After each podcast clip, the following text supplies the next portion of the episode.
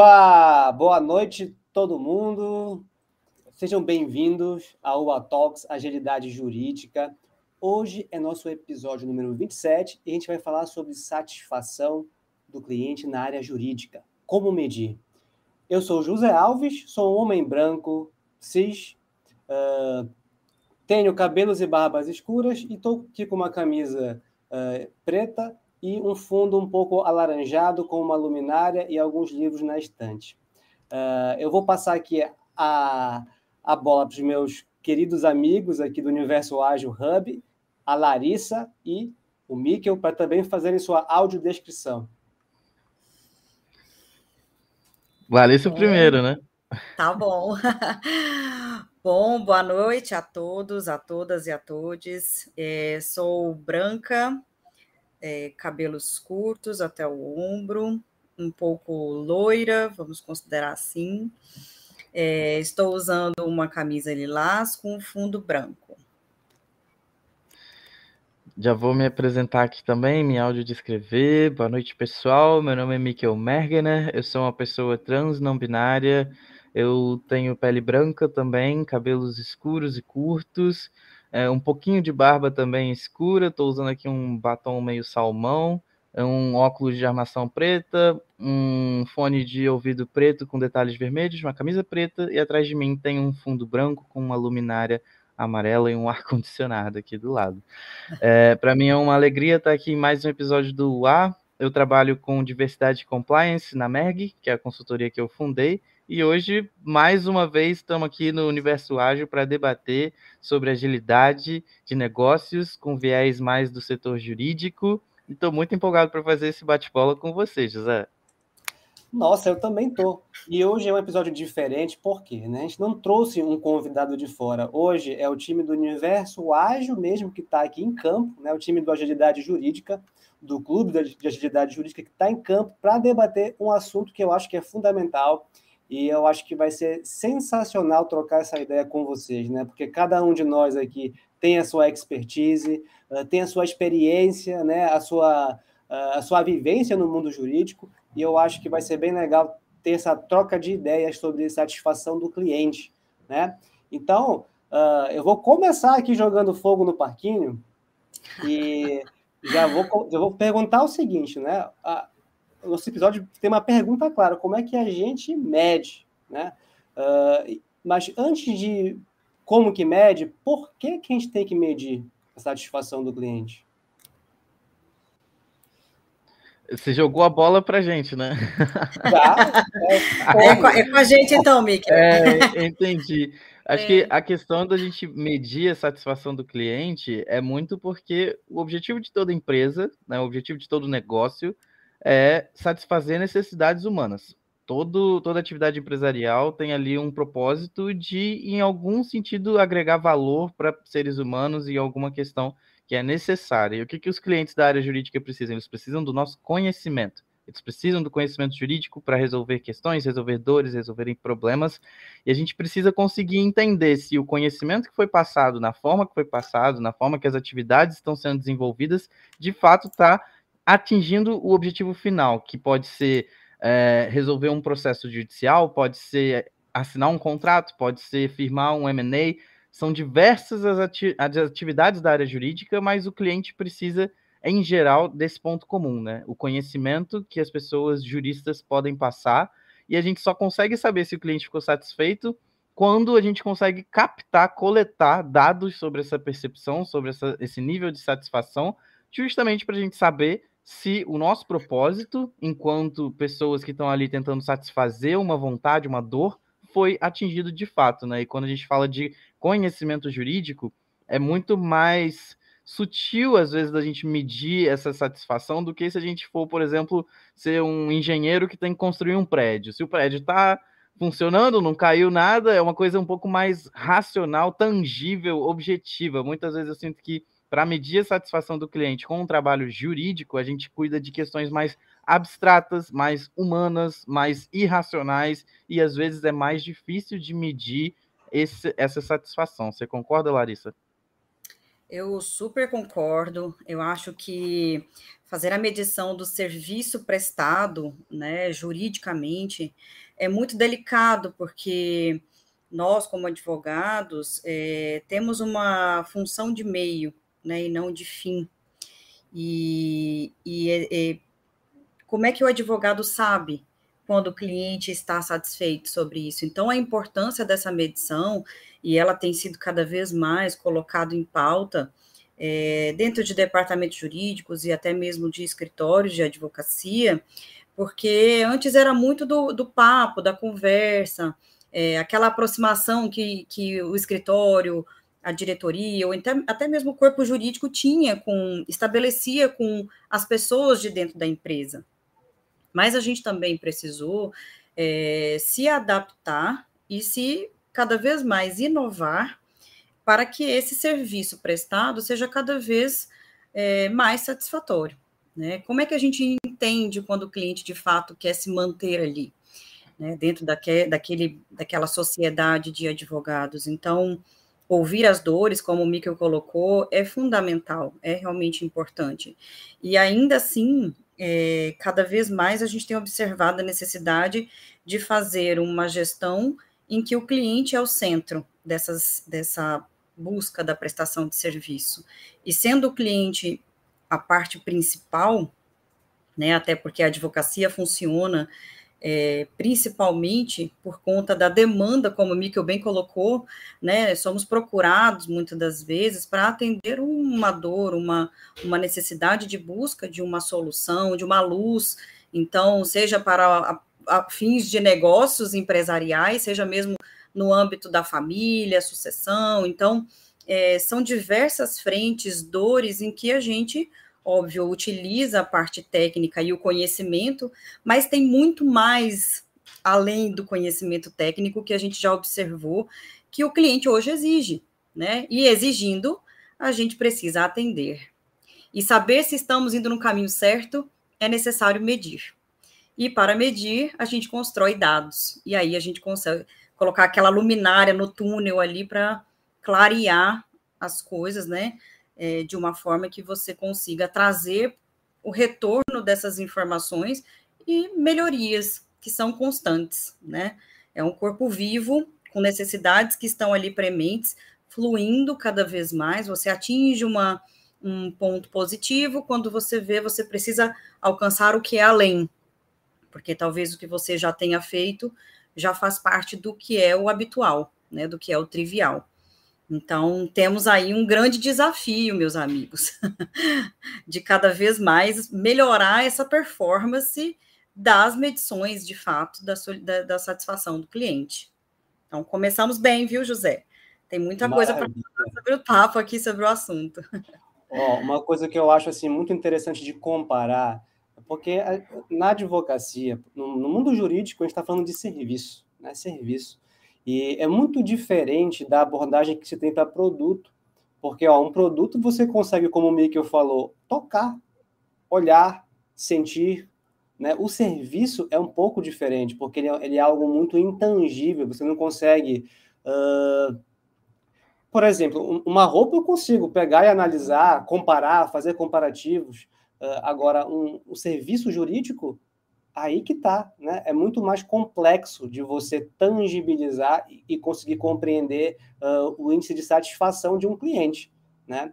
E, por exemplo, a gente tem naturalmente várias formas de fazer uh, essa medida e, e, eu acho que no primeiro momento é importante dizer que não tem fórmula mágica para isso. Ó, é, é isso, passo a passo é esse e sempre vai ser assim. Não, né? Acho que vai depender muito, naturalmente, da circunstância, do tipo de cliente que você está lidando, do tipo de serviço que você presta. Então, tem, são várias nuances uh, e, e, itens aqui nessa equação né, para poder uh, chegar a algum resultado que nos faça compreender né, essa satisfação do cliente. Mas uma coisa, todo mundo concorda, que é preciso medir. Né? O que não é medido, você não consegue gerenciar. Né? Essa daí é uma frase famosa. Então, se eu não consigo gerenciar, como é que eu vou saber se meu cliente está satisfeito ou não com, com o serviço que eu presto?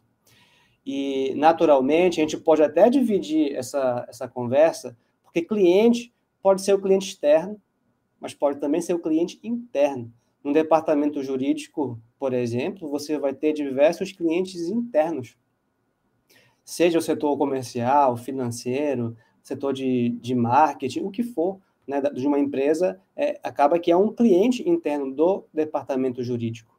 Agora, escritório de advocacia, por exemplo, a gente vai naturalmente falar também da, da, da do externo, né? Eu acho que, na verdade, tanto para um quanto para outro, a gente pode ter essa ótica do cliente interno e do cliente externo. Mas creio que, né, que o cliente externo seja talvez o maior desafio da gente lidar. Acredito que, que para lidar com o cliente interno, a gente vai discutir aqui sobre cultura organizacional, né, temas, temas mais afins uh, sobre cultura. Uh, agora, para o público externo, o cliente, por exemplo, a empresa que eu presto serviço, a pessoa física, a organização, aí que está o grande desafio, né? Como é que eu sei se o meu cliente está satisfeito? Às vezes a gente não tem uh, uma forma ou um método para medir, né? Isso é muito comum no jurídico, e você só sabe pelos sintomas. Você vê, poxa, de repente o cliente chega, ó, com uma reclamação, ou então querendo acabar com o contrato, ou então simplesmente não renova o contrato com você e você fica sabendo que ele acabou de ser contratado por outro, por outro escritório concorrente. Então, às vezes são esses sintomas, né, que quando você não mede satisfação, você só, só percebe o problema quando ele de fato acontece. Né? Então, daí que está né, a, a, necessidade que a gente tem uh, de medir. E aí eu vou passar para a próxima pergunta, que é como medir? o que é, qual é a percepção de vocês, Larissa, Mikkel, sobre como que, que a gente pode medir né, a, a satisfação do cliente? Então, eu, Olha, eu sou... é, é, Fala, pode falar. Não, pode falar. é, não, eu, eu ia falar assim, a gente começa pelos, pelos, pelos que a gente tem mais costume, né? Advogado gosta da conversa, gosta do papo, é, é muito importante e a gente busca muito isso lá no escritório, é, é ter o feedback mesmo, real, né? Aquela conversa transparente, assertiva.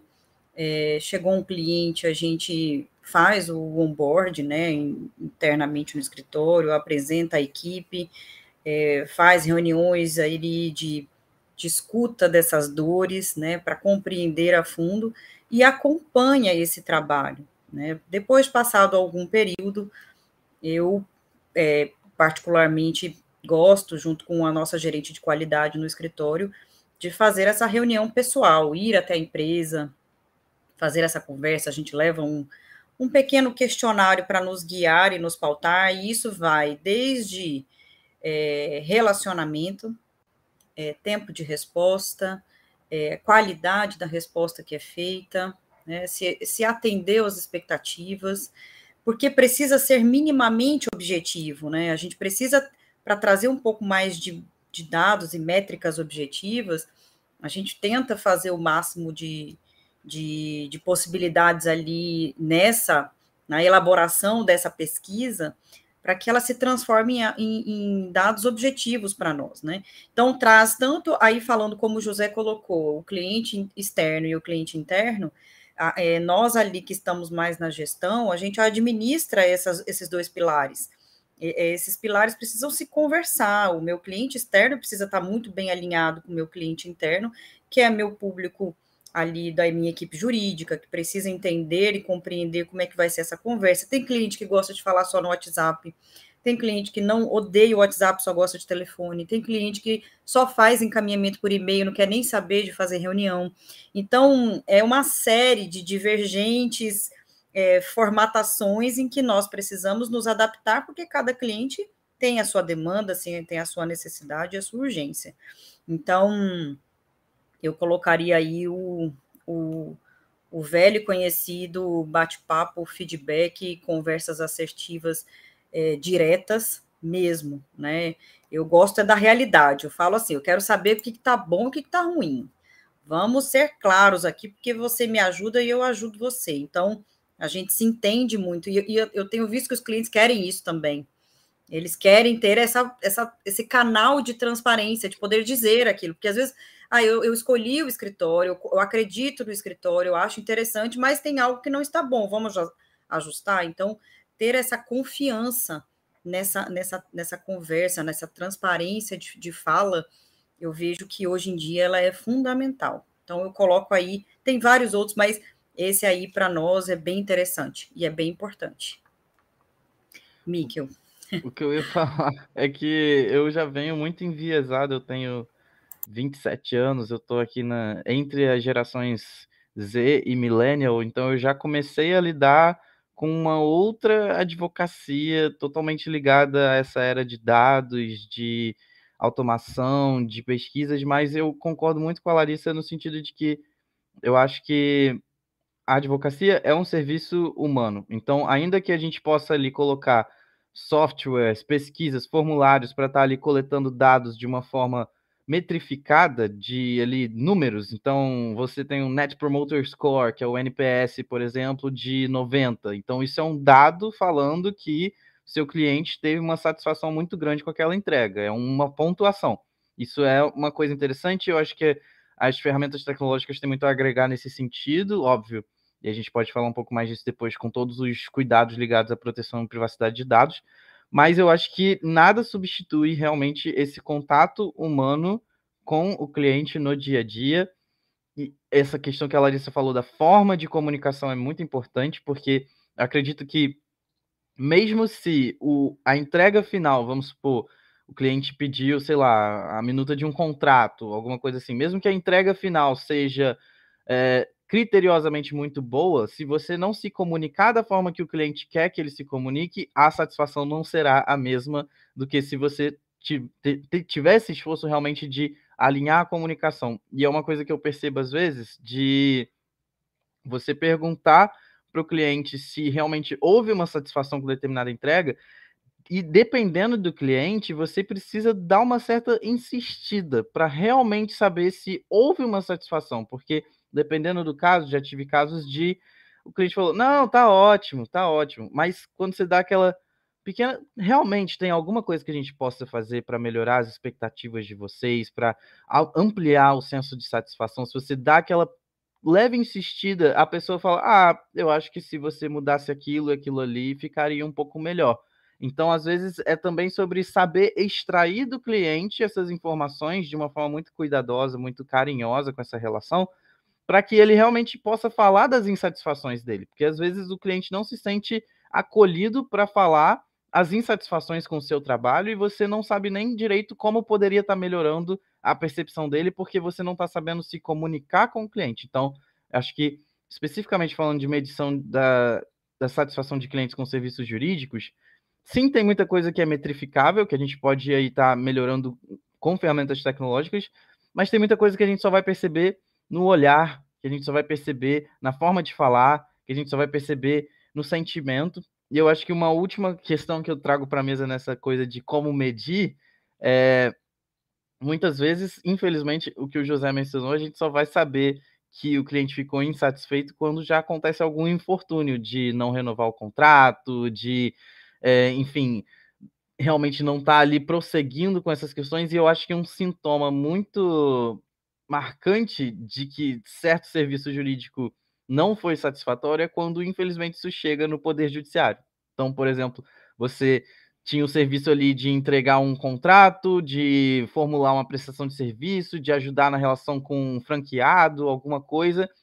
Essa ação jurídica, esse serviço foi insatisfatório, por quê? Porque não só não cumpriu o objetivo dele, como uma das partes envolvidas recorreu ao Poder Judiciário para poder ter os seus direitos resguardados. Então, acho que o Poder Judiciário, infelizmente, também é um parâmetro no sentido de se você tinha um trabalho consultivo, que o objetivo não era chegar no Judiciário, e ele chegou no Judiciário, é porque alguma coisa você não fez insatisfatório, e ainda que o cliente tenha ficado satisfeito, ele vai descobrir depois que, na verdade, ele não estava tão satisfeito assim porque acabou resultando num processo judicial. Então, acho que é muito importante a gente ter esse olhar para comunicação e também esse olhar para prevenção de riscos. Então, beleza, estou fazendo um trabalho hoje para esse cliente, mas entender que a satisfação dele pode ser afetada daqui a um ano, quando aquele contrato deu errado e foi parar em um processo judicial. Então, acho que tem que ter esse olhar para a comunicação e também tem que ter esse olhar para o objetivo final do serviço, tendo em vista que muitas vezes esse objetivo vai ultrapassar a prestação de serviço. Então, a prestação de serviço já acabou, mas aquele contrato ainda precisa ser eficaz, aquela relação jurídica ainda precisa funcionar. E se a nossa prestação de serviço acabou e depois vem um problema e tal, então a prestação de serviço ainda assim não foi satisfatória, mesmo que naquele primeiro momento tenha aparecido, é muito importante também se atentar às possíveis repercussões que aquele serviço jurídico vai ter. Você concorda, José? Sim, eu diria o seguinte, que nós, como advogados, somos super focados na operação, né? na entrega final, de ter lá no final, opa, conseguir reverter uma decisão né, com meu recurso, ou conseguir a procedência, a improcedência do pedido. A gente é muito super focado na operação, na operação jurídica em si, né? Uh, mais especificamente, uh, o que a gente aprende muito mesmo uh, na faculdade, a gente se especializa para entender muito do assunto jurídico, né? para conseguir fazer boas teses e, e conseguir ter sucesso lá no final. Só que é aí que a gente se esquece desse meio do caminho. Né? Um processo demora tanto tempo, às vezes, para você conseguir ter ali um resultado, uh, mas às vezes importa muito mais esse meio do caminho, né, que vocês falaram sobre essas percepções, uh, como que eu presto o serviço, como que eu trato o cliente, uh, qual é o meu tempo de resposta a ele, se eu sou claro com relação à minha comunicação. Então, são diversos detalhes que a gente pode começar depois a falar, né? que importam, às vezes, muito mais na experiência do cliente com o seu serviço, no meio do caminho, do que, às vezes, o resultado final. Que, às vezes, não, né? mas nem sempre, nem tudo depende só uh, do, da, da, sua tese, do advogado ser o melhor possível. Né? A gente sabe que quem vai decidir, no fim das contas, é, é o Poder Judiciário. Então, uh, e até mesmo numa consultoria, né, Mica? Você falou, acho que muito bem, que ó, se alguma coisa deu errado, uh, foi, foi, foi, se chegou a, uma, a um litígio, opa, então quer dizer que pode ter, pode ter havido ali algum problema com uh, a consultoria, talvez não tenha sido clara a minha comunicação. Então, a comunicação é, acaba sendo um elemento muito importante. Uh, agora, Mika, você tocou num ponto muito, muito interessante, que é o NPS, né, que é o Net Promoter Score. Uh, esse NPS ele é muito, muito, muito usado pelo mercado. Eu já vi também escritórios que utilizam. E é, eu, vou até, eu vou até compartilhar aqui a minha tela com, com o pessoal, né, porque eu até preparei aqui uma apresentação para a gente, uh, para ajudar aqui a visualizar. Né? O, o NPS é basicamente essa única pergunta. Em uma escala de 0 a 10, o quanto você recomendaria nossa empresa, serviço, produto a um amigo ou colega? Aí, o que, que acontece? Né? Você pode responder de 0 a 10. Se a pessoa, se o cliente respondeu de 0 a 6, ele é classificado como um detrator, né? ou seja, é aquele que vai falar mal de você para os outros. Entre 7 e 8, são aqueles neutros ou passivos, ou seja, não, estão lá, não, não são detratores, mas também não são promotores. Já entre 9 e 10 seria justamente é, os promotores, né? aqueles que são que estão ali para para falar bem de você para outras pessoas, fazer indicações, né? Então, o que é, que é interessante? Isso, apesar de ser muito usado pelo mercado, também há uma série de críticas, uma série de críticas a esse modelo, né? E aqui tem uma outra imagem muito interessante que está simulando, né? Ó, uh, de 0 a 6 são os detratores, de 7 a 8 são os passivos e de 9 a 10 os promotores. E aí, como é que você calcula esse NPS? Que ele acaba que ele é um score aqui no final, né? Então, você subtrai né, o percentual de promotores do percentual de detratores. Então, por exemplo, aqui no caso, 61,5 menos 11,5 dá um score final de 50%. Né? Uh, qual é a grande crítica que se faz né, ao NPS? Primeiro, que você ignora completamente isso daqui, né, os passivos, total, né? já ignorou completamente os passivos no cálculo final. E segundo, esses números aqui, que você está fazendo uma operação aritmética, né, para subtrair, eles não são números de verdade. Eles são números que representam dados que são, na verdade, o quê? Qualitativos. Né? Porque base... E aí tem um grande problema, porque você está dizendo da cabeça né, de quem inventou a técnica de que ó, número 9 e 10 significa promotor. Por quê? Por que, que o 8 não pode ser também promotor?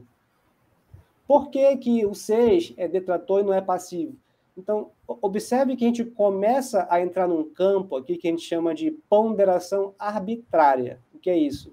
É, é você, basicamente, uh, fazer operações matemáticas, atribuir qualidade, né, ou, ou misturar né, qualidade com quantidade da maneira mais equivocada possível do ponto de vista metodológico.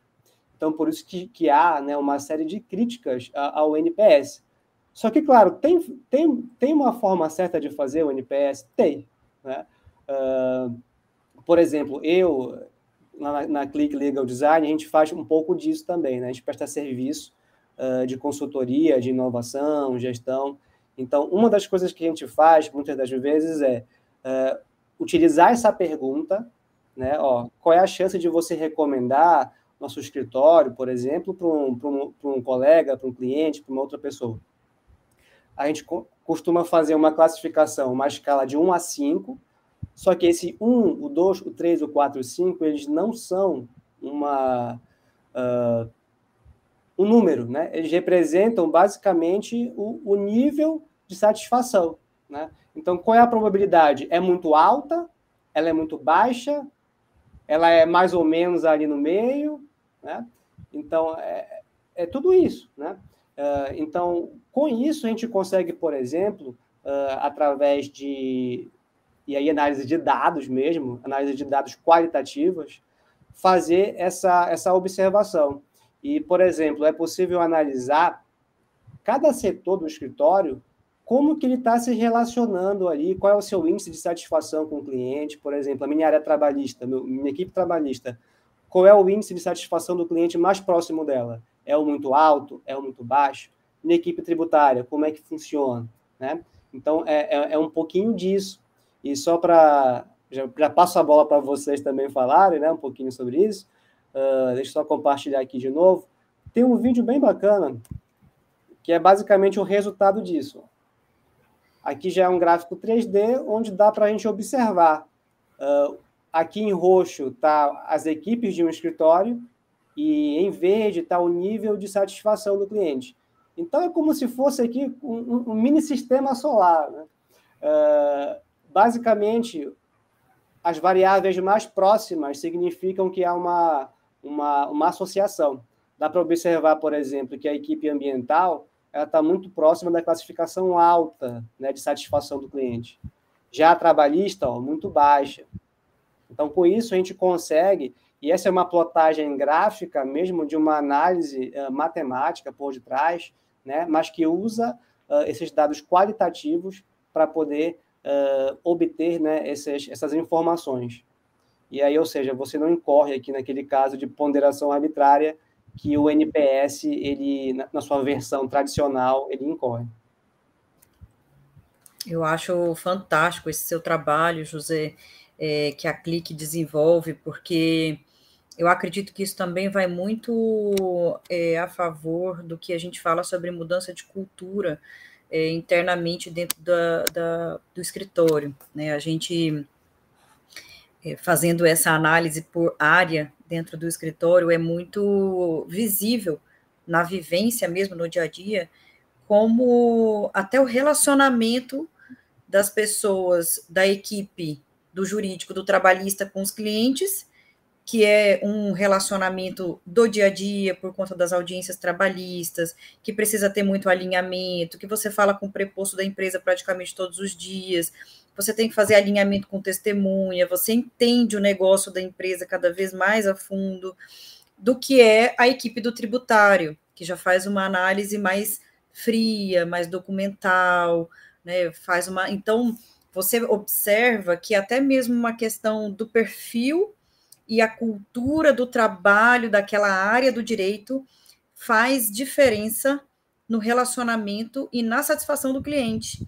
Porque eu tenho casos, por exemplo, de clientes que nós trabalhamos para todas as áreas da empresa, mas as equipes são setorizadas. Então, é, com a equipe do trabalhista é um, é um trato totalmente diferente com a equipe do tributário. É, é, há uma diferença até na questão do agendamento de uma reunião. Há uma formalidade imposta, sem ninguém ter colocado essa formalidade. Então, assim, é muito interessante mesmo, porque a gente trabalha a, a cultura, ela é um, um, único corpo dentro do escritório, né? A cultura de todas as pessoas que estão ali vinculadas a uma estratégia é, é, dentro do, do, de uma sociedade, né? E se nós estamos falando cada vez mais que o cliente é o centro, né, ali da, da, da necessidade da gente entregar essa expectativa que é feita no momento em que você faz esse contrato, é, o quanto a gente consegue, através desses dados, dessas informações, equalizar essas, essa satisfação do cliente, uma hora está alta, outra hora está média, outra hora está baixa, sendo que é o mesmo cliente, né? Vamos considerar assim. É o mesmo escritório, é o mesmo cliente, com corpos jurídicos distintos pelas áreas. Então, é muito interessante, acho que é, um, é riquíssimo essas informações, esse trabalho. Eu vejo milhões de indicadores que dão para ser utilizados, tanto para a equipe, para o cliente interno, como para o cliente externo. E eu acho que é, eu observo assim também no dia a dia, na prática, que essa, essa efetividade mesmo, a eficácia da representação, representação legal, hoje em dia dos escritórios, ela não, não tem sido apenas esse pilar que o cliente deseja receber no momento em que ele contrata um serviço de ato que você preveja, colocou. Então, ele é, é, perpassa por tantas outras habilidades que vão para além da técnica. E eu acredito que quando a gente fala em satisfação mesmo do cliente, isso é, é diverso, né? Como que a gente pode ponderar isso através de uma métrica mal elaborada, né? O quanto que isso pode trazer tomadas de decisões dentro de uma sociedade, se você utilizou uma técnica para medir essa satisfação, mas que ela não é, é, a melhor forma de você optar. Você pode tomar uma guinada dentro do escritório, com tomada de decisão, até mesmo com decisão de equipe, saídas ou entradas de, de, de advogados, é, com base em indicadores que podem não ser os reais.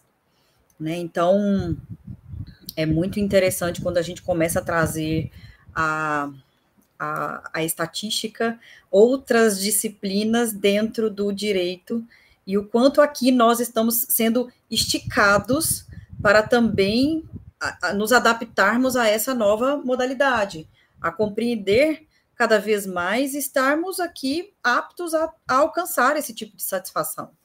Né? Então, eu acho muito interessante o trabalho, eu acho fantástico, acho que é um papo que a gente teria aí para vários cases do dia a dia que a gente vivencia dentro do escritório. Colocaria, gente, o que, que a gente faz aqui? Vamos melhorar nessa parte. Não, mas ele gosta disso, é, mas aqui para mim ele não acha muito interessante. Vamos tratar isso, vamos colocar isso na mesa e ver como é que a gente funciona.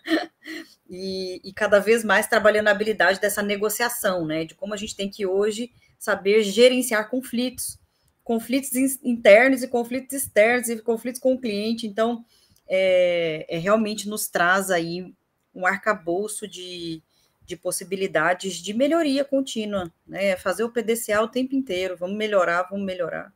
Eu acho que isso é bem interessante. Acaba Uma sendo questão... para nós um algo imposto a melhorar também. Sim, sim, com certeza. Acho que é, na área jurídica a gente tem esse desafio também de conseguir não só entender o que o cliente quer, mas também entender o que o cliente realmente precisa, que às vezes não vai ser a mesma coisa.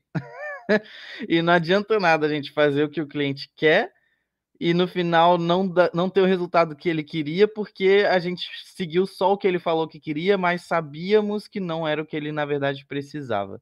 Então, acho que a satisfação do cliente na área jurídica, a gente ainda tem que lidar com essa situação, muitas vezes, de ter que traduzir quais são as possibilidades para aquele cliente entender antes mesmo de decidir qual vai ser o caminho. Que às vezes o cliente já chega com uma solução pronta na cabeça dele. Não, a solução é ajuizar um processo. Não, a solução é fechar o negócio. A solução é X.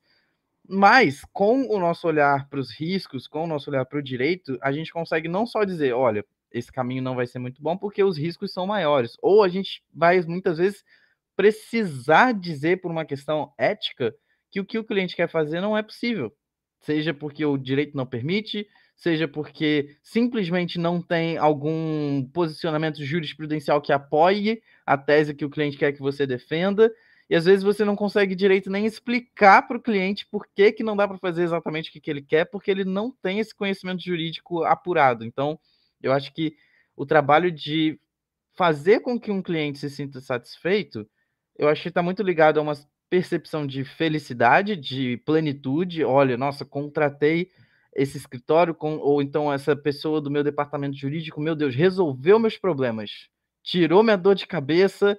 É isso que a gente quer, né? Essa, esse alívio, esse de respirar fundo.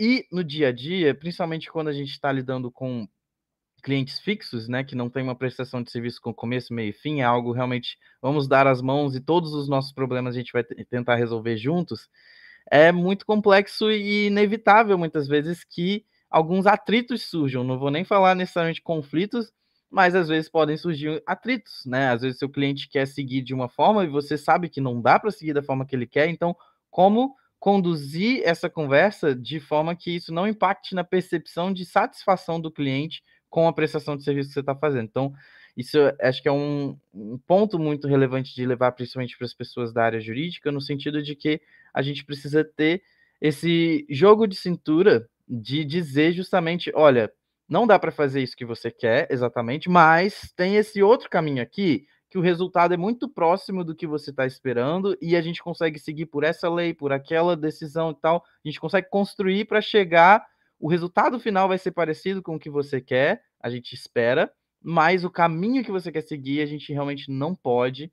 E quando a gente fala, por exemplo, de direito antidiscriminatório, que é a minha área de atuação, tem também parâmetros éticos que a gente não pode violar. Em todas as áreas da advocacia tem, né? Mas quando a gente está falando do direito antidiscriminatório, que está muito ligado ao direito trabalhista também, como a, a Larissa falou, que é ali o, o, dia a dia, o advogado trabalhista muitas vezes ele está lidando com brigas, com conflitos, porque são as, as, tensões de um negócio operante, né? A jornada de trabalho, é, as cargas emocionais ligadas àquilo. Então, muitas vezes a, a pessoa que está ali prestando um serviço jurídico e nessa área do direito antidiscriminatório também tem que ter esse olhar não só para a prestação de serviço, mas também para limites éticos. Então, muitas vezes a gente precisa conseguir falar para o cliente, olha, não dá para fazer isso que você quer, porque, enfim, existe o Estatuto da Ordem, ou então porque existe aqui uma lei, isso, isso, isso acabaria repercutindo de uma forma racista, de uma forma machista.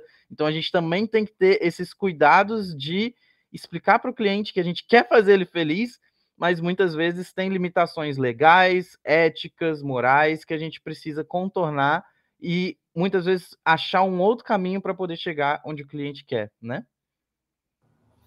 Nossa, sim, fantástico. Ó, uma coisa que a Larissa falou que eu achei super, super interessante é, e tem tudo a ver, né? Porque cada setor do, de um escritório, né?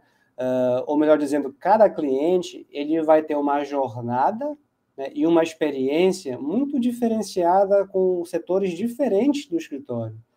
Né? O trabalhista vai ter um, uma vibe ali do trabalhista, o tributário vai ter outra.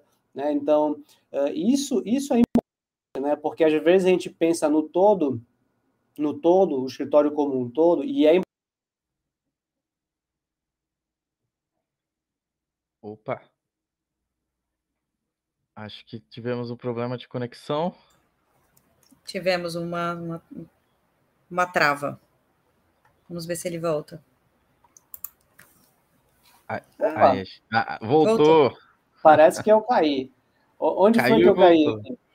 Onde você estava dizendo que cada área do escritório Sim, cada cliente vai ter uma jornada e uma experiência com cada área do escritório, né? Cada o, e às vezes a gente começa a pensar no escritório como um todo, na organização. Falhamos é, de novo. É, o, é, exatamente no momento que ele colocou da outra vez. Quem sabe faz ao vivo. Programa ao vivo é assim. É. Ah, o mundo José da internet travou é de novo, mas Vendo, me ouvindo? Agora veio, agora veio. Voltou. Você travou exatamente no mesmo minuto. no mesmo lugar.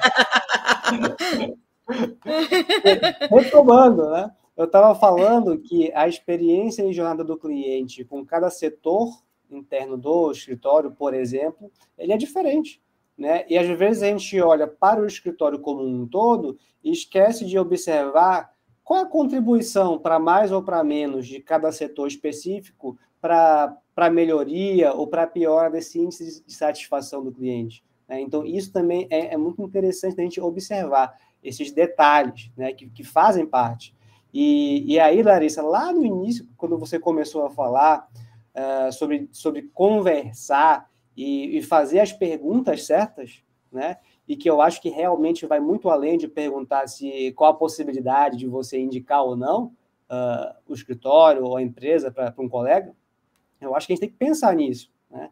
Uh, e com eu certeza. vou de novo aqui compartilhar com vocês um pouco disso, né?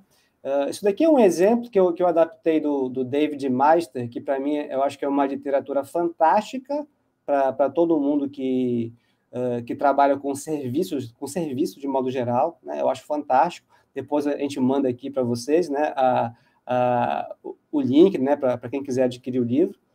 Uh, então, olha só, por favor, avalie sua concordância com as seguintes afirmações usando a escala abaixo. Né? Então, algumas afirmações a gente pode fazer essa classificação. Aí o cliente pode dizer discordo totalmente, discordo parcialmente, neutro, concordo parcialmente ou concordo uh, totalmente. E aí, algumas perguntas que eu, que eu pincelei, que eu acho que são fantásticas. Só de você pensar nelas, você já começa a, a se autopoliciar né, enquanto prestador de serviço. Nossa, será que eu estou fazendo certo? Né? Ó, nós nos esforçamos para entender o que é especial e único sobre você e sua empresa. Nós mostramos interesse em você além das especificidades de nossas tarefas. Né? Isso aqui é importantíssimo. Nós fornecemos boas explicações sobre o que estávamos fazendo e o porquê. Nossa, José, é quase uma autocrítica, né? Essas perguntas, elas já fazem, como você colocou, é sensacional, é uma elaboração de autocrítica, autorresponsabilidade. Muito bom. E, e aí, ó, outras aqui, ó. Nós mantivemos você suficientemente informado sobre o progresso. Nós evitamos usar jargões confusos. E aqui, ó, de novo, né, sobre a informação, sobre comunicação nós garantimos estar acessíveis e disponíveis quando você precisava. Nós cumprimos nossas promessas em relação aos prazos. Né? Então, são alguns exemplos assim de, de, de perguntas que só de você uh, fazer, e, e, você imagina o seu cliente respondendo cada, cada pergunta, cada afirmação dessa e classificando. Né? Se ele discorda totalmente, discorda, discorda parcialmente ou concorda totalmente. Só sabe de você. Veio... é, sabe que me veio à mente aqui, José, você colocando essas questões, o quão é importante a gente passar a, a tirar o juridiquês da conversa com o cliente, né? Porque o advogado tinha muito disso, acho que isso já mudou bastante, é, mas o quanto é importante a gente ter essa empatia na fala, para com o seu cliente, que não necessariamente tem um corpo jurídico interno. Né? Às vezes é um departamento de RH que vai receber essas informações, às vezes é o contador que é interno, que está ali. Então, a gente se destituir um pouco desse, desse tecnicismo e trazer mais próximo mesmo, como parceiros, a necessidade de, de passar informação para o seu cliente. Ele é o mais interessado quando você passa um detalhe, que a gente fez lá no, no Coelho de Souza, nos mínimos detalhes, e assim, foi impressionante o retorno que a gente nem imaginava, nem esperava. Nós fizemos ali uma, um método de comunicação simples para comunicar sobre as decisões é, num, form, numa, num template, numa formatação, em que o cliente sabia exatamente se ele tinha. Ele fala assim: eu ganhei ou eu perdi? Né? A gente falava muito assim, ah, foi provido, foi. Eu ganhei ou perdi, eu quero saber o quanto que eu vou pagar, o quanto eu tenho que pagar. Então, a gente colocou de uma forma simples essa comunicação que é diária, mas que ele possa enxergar aquilo com uma tranquilidade, que é a tranquilidade jurídica que eu acho que o Mikkel falou ali, né? Tipo, ufa, agora eu estou entendendo no primeiro momento o que, que aconteceu deste processo, né? Quando a gente fala de contencioso, é, que, que fica naquela expectativa, né? Então, isso também passa nesse momento da satisfação do cliente, né? É, não, de não, não adiantaria fazer apenas a parte técnica, isso eu não consigo conversar com o meu cliente para dar a ele essa tranquilidade do serviço que eu estou propondo. Não adianta colocar o andamento do processo, ele não vai entender nada. Tipo, ah, subiu, pro, foi, foi para o desembargador, agora vai. Ele não vai entender como é que é essa logística, esse processo, o procedimento interno dos tribunais, que é uma coisa muito técnica. Então, isso também é algo que eu colocaria até através ali, puxando um pouco o gancho do, da Clique, que faz essas comunicações também muito de legal design e o quanto a gente insere essas comunicações claras, assertivas, para atingir ali quem é, atingir positivamente quem de fato se interessa pelo seu próprio negócio, que é o próprio cliente. Então, isso me ocorreu também esse link da satisfação com essa necessidade da gente fazer essa comunicação limpa, né, clara, é, empática, necessária. Vamos deixar o tem... juridiquês de lado, né? Sim, só comentando sobre isso, eu acho que tem um fator também geracional para mim nesse quesito, no sentido de que é, eu já comecei a atuar na advocacia nessa era da informação em que todo mundo quer conseguir entender o que está sendo falado, todo mundo quer conseguir ter acesso à informação facilmente. Eu sinto que talvez até antes de eu nascer, nasci em 96, naquela época ou antes, a percepção de satisfação do cliente às vezes estava ligada até ao uso do juridiquês, porque passava aquela sensação de que, não, então meu advogado sabe o que está falando, né? Porque está usando várias palavras rebuscadas e vários jargões, não, pacta sunt servanda, não, esse advogado aí sabe mesmo. Até que hoje em dia eu sinto que o paradigma é totalmente o oposto. A, a satisfação do cliente e o nosso trabalho enquanto juristas é também conseguir traduzir e fugir do juridiquês. Então, usar termos leigos para falar de questões jurídicas, para que até um cliente que eventualmente possa ter uma formação jurídica, para que ele tenha mais facilidade, porque nada mais é do que uma tradução. Então, se você usa conceitos que são muito é, fechadinhos jurídicos, você precisa que aquela pessoa já entenda aqueles conceitos. Se você já traz uma comunicação mais limpa, você facilita o trabalho dela. Essa percepção de tranquilidade, eu sinto que é maior, e aquela percepção do passado de que os, a, as pessoas juristas têm que ser as pessoas que sabem de tudo e que não falam nada para ninguém, né? As faculdades de direito ainda são muito nesse formato de ensinar o juridiquês não como traduzi-lo, mas como monopolizá-lo para que só as pessoas operadoras do direito saibam o que a gente está falando. E eu acho que as faculdades, é, a grande maioria das faculdades, pelo menos no Brasil, estão muito arcaicas nesse sentido, no sentido de que eu acho que as pessoas juristas hoje muitas vezes saem da faculdade com essa percepção de que elas têm que falar jargões, de que elas têm que usar o juridiquês, e é, eu sinto que é exatamente o oposto que hoje em dia, cada vez mais, e para as próximas gerações ainda mais, eu acredito que é o oposto que vai gerar essa percepção de satisfação, essa capacidade de se comunicar sem o juridiquês, sem os termos extremamente técnicos. Não sei se a Larissa caiu aqui, mas José, fala comigo. O que, que você acha? Você oh, concorda com a gente? Concordo totalmente. Eu até, eu até comentar né, que eu também sou, sou professor de, da graduação. E quando chega nesses momentos de falar sobre pacta sunt servanda, eu sempre falo, ó, oh, pessoal, primeiro, né? Uh, é diferente. Latim, esquece. É... Latim você pode até usar com juiz e olhe lá muito exatamente. pontualmente. É, e, e, olhe, exatamente, e olhe lá, você vai falar pacta sunt servanda, pode até colocar, mas isso daí é para você se comunicar com o juiz, de repente, e não precisa, desnecessário. Né? Uh, mas os acordos devem ser cumpridos. É, Ponto, é. Com seu cliente, por favor, fale que os acordos devem ter devem ser cumpridos, né, que isso é, é, um, é um princípio né, específico lá da área contratual, um princípio clássico, mas, enfim, Uh, eu acho que é algo que a gente precisa realmente partir da base, né? inclusive da nossa educação jurídica, para ter menos é, o latim e mais empatia, e muito mais empatia. Né? Hashtag é... menos latim, mais empatia. Adorei, acho que é a hashtag do dia. Mas, ó, só, só para voltar aqui um pouquinho nessa parte de medir, né? Como que, como que a gente, como que a gente mede Uh, só, eu vou até voltar aqui um pouquinho na, nesse, nesse material que eu preparei rapidinho para gente. Né? Então, você imagina várias afirmações né, que são uh, que nos fazem refletir né, sobre a nossa, nossa satisfação, sobre como o cliente está satisfeito ou não sobre, sobre o que a gente faz como serviço. E aí, imagina né, que ele vai classificar isso.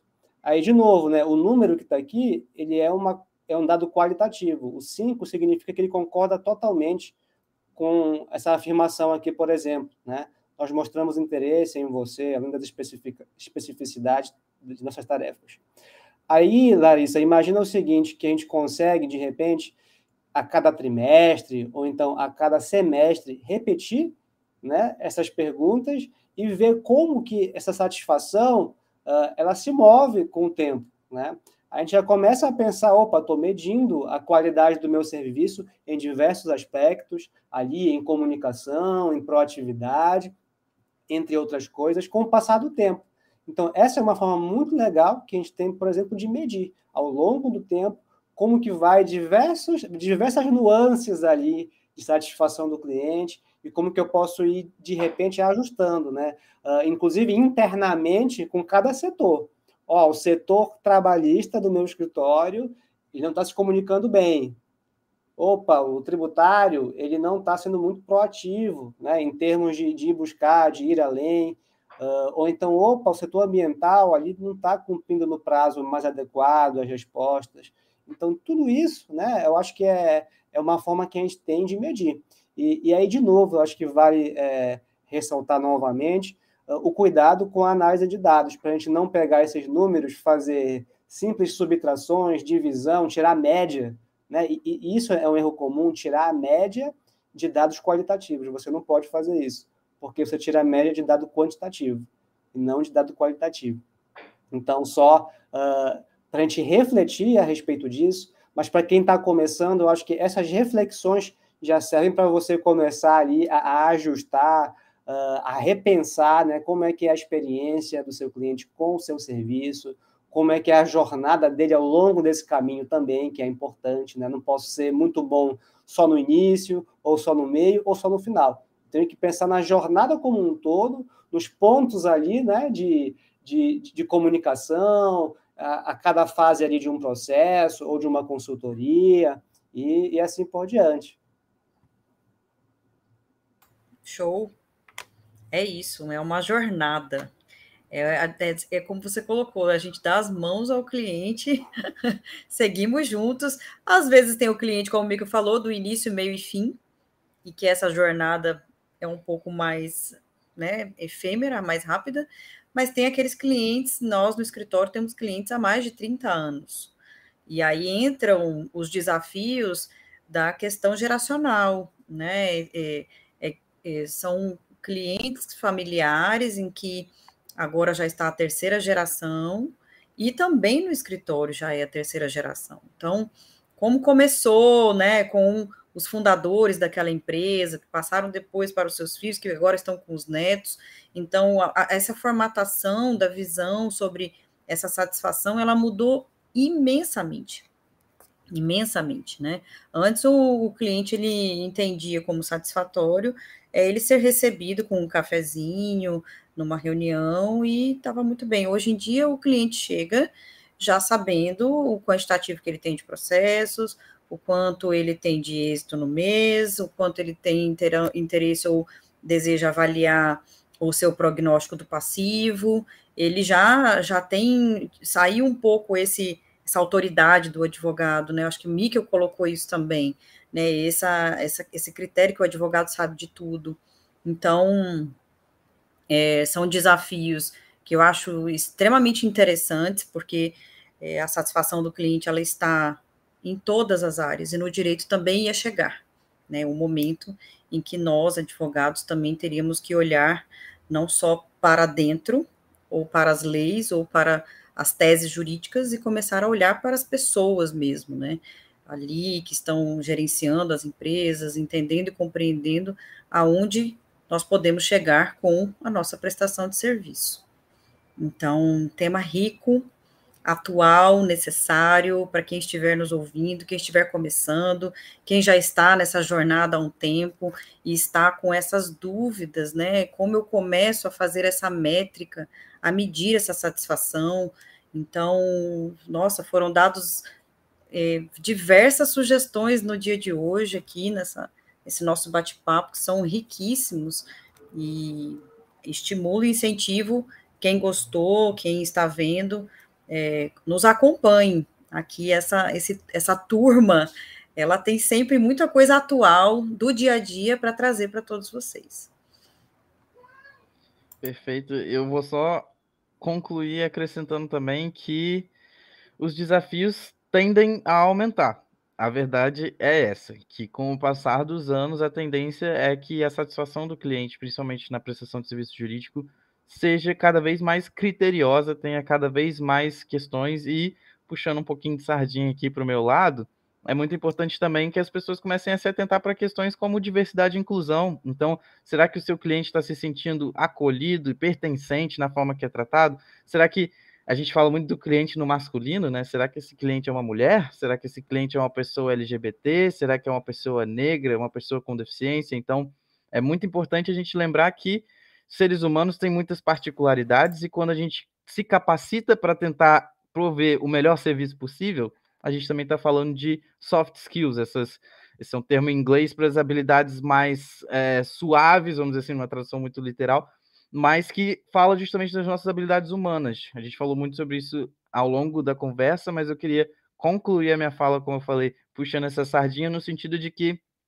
essa diversidade geracional que vem com o passar dos anos, como a Larissa mencionou, isso se repercute também em outros tipos de diversidade. A gente vê cada vez mais outros tipos de seres humanos. Antes o cliente era sempre um homem branco, cis, hétero, é, padrão, ali com entre 30 e 50 anos, né? Agora, muito em breve, é possível que você lide com se é que você já não está lidando, com uma diretora de departamento jurídico que é uma mulher negra lésbica e você vai ter que saber tratar ela de uma forma que ela se sinta verdadeiramente acolhida e contemplada enquanto cliente. Então, é muito importante também para os profissionais jurídicos se atualizarem para saberem lidar com os diferentes tipos de seres humanos que vão estar tá aí é, sendo possíveis clientelas nesse presente ou no futuro, né? Então, eu acho que a gente trouxe muito sobre tecnologia também, muito sobre métricas, muito sobre comunicação eu acho que é uma boa forma de concluir no sentido de que para ter clientes cada vez mais satisfeitos, vocês também vão precisar olhar para a diversidade, né? Para saber lidar com diferentes tipos de seres humanos. Então,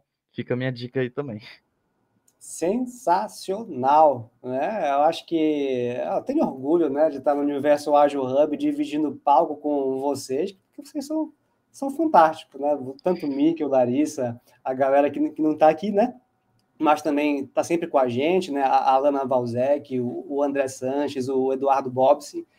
Então, ó, para você que está aqui com a gente, aproveita, entra para o Clube de Agilidade Jurídica. A gente acabou de colocar aqui o, o link para vocês entrarem, né? É um clube fantástico, onde você pode interagir com a gente, né? Inclusive. Uh, jogue lá suas dúvidas, suas perguntas. Uh, estamos lá à disposição de vocês, né, para trocar uma, uma ideia legal, fazer uma, uma boa conexão também. E, ó, minha mensagem final é que serviço é conexão, né? Serviço é você se relacionar bem com as pessoas. Por isso, a satisfação ela é importante e você medi-la, né, te dá uma vantagem competitiva muito grande, né? Muito grande. Então fica, fica a dica, a gente espera que realmente vocês tenham uh, aproveitado bastante, né? Todos esses insights fantásticos aqui da, da Larissa, do Mikkel, também pude contribuir. E fiquem conosco para o próximo UA. Semana que vem tem mais, toda quinta-feira. E um grande abraço para todo mundo, uma boa noite e quintou! Um abraço. Valeu, tchau, tchau, pessoal. Valeu, obrigada. Até a próxima. Tchau, tchau.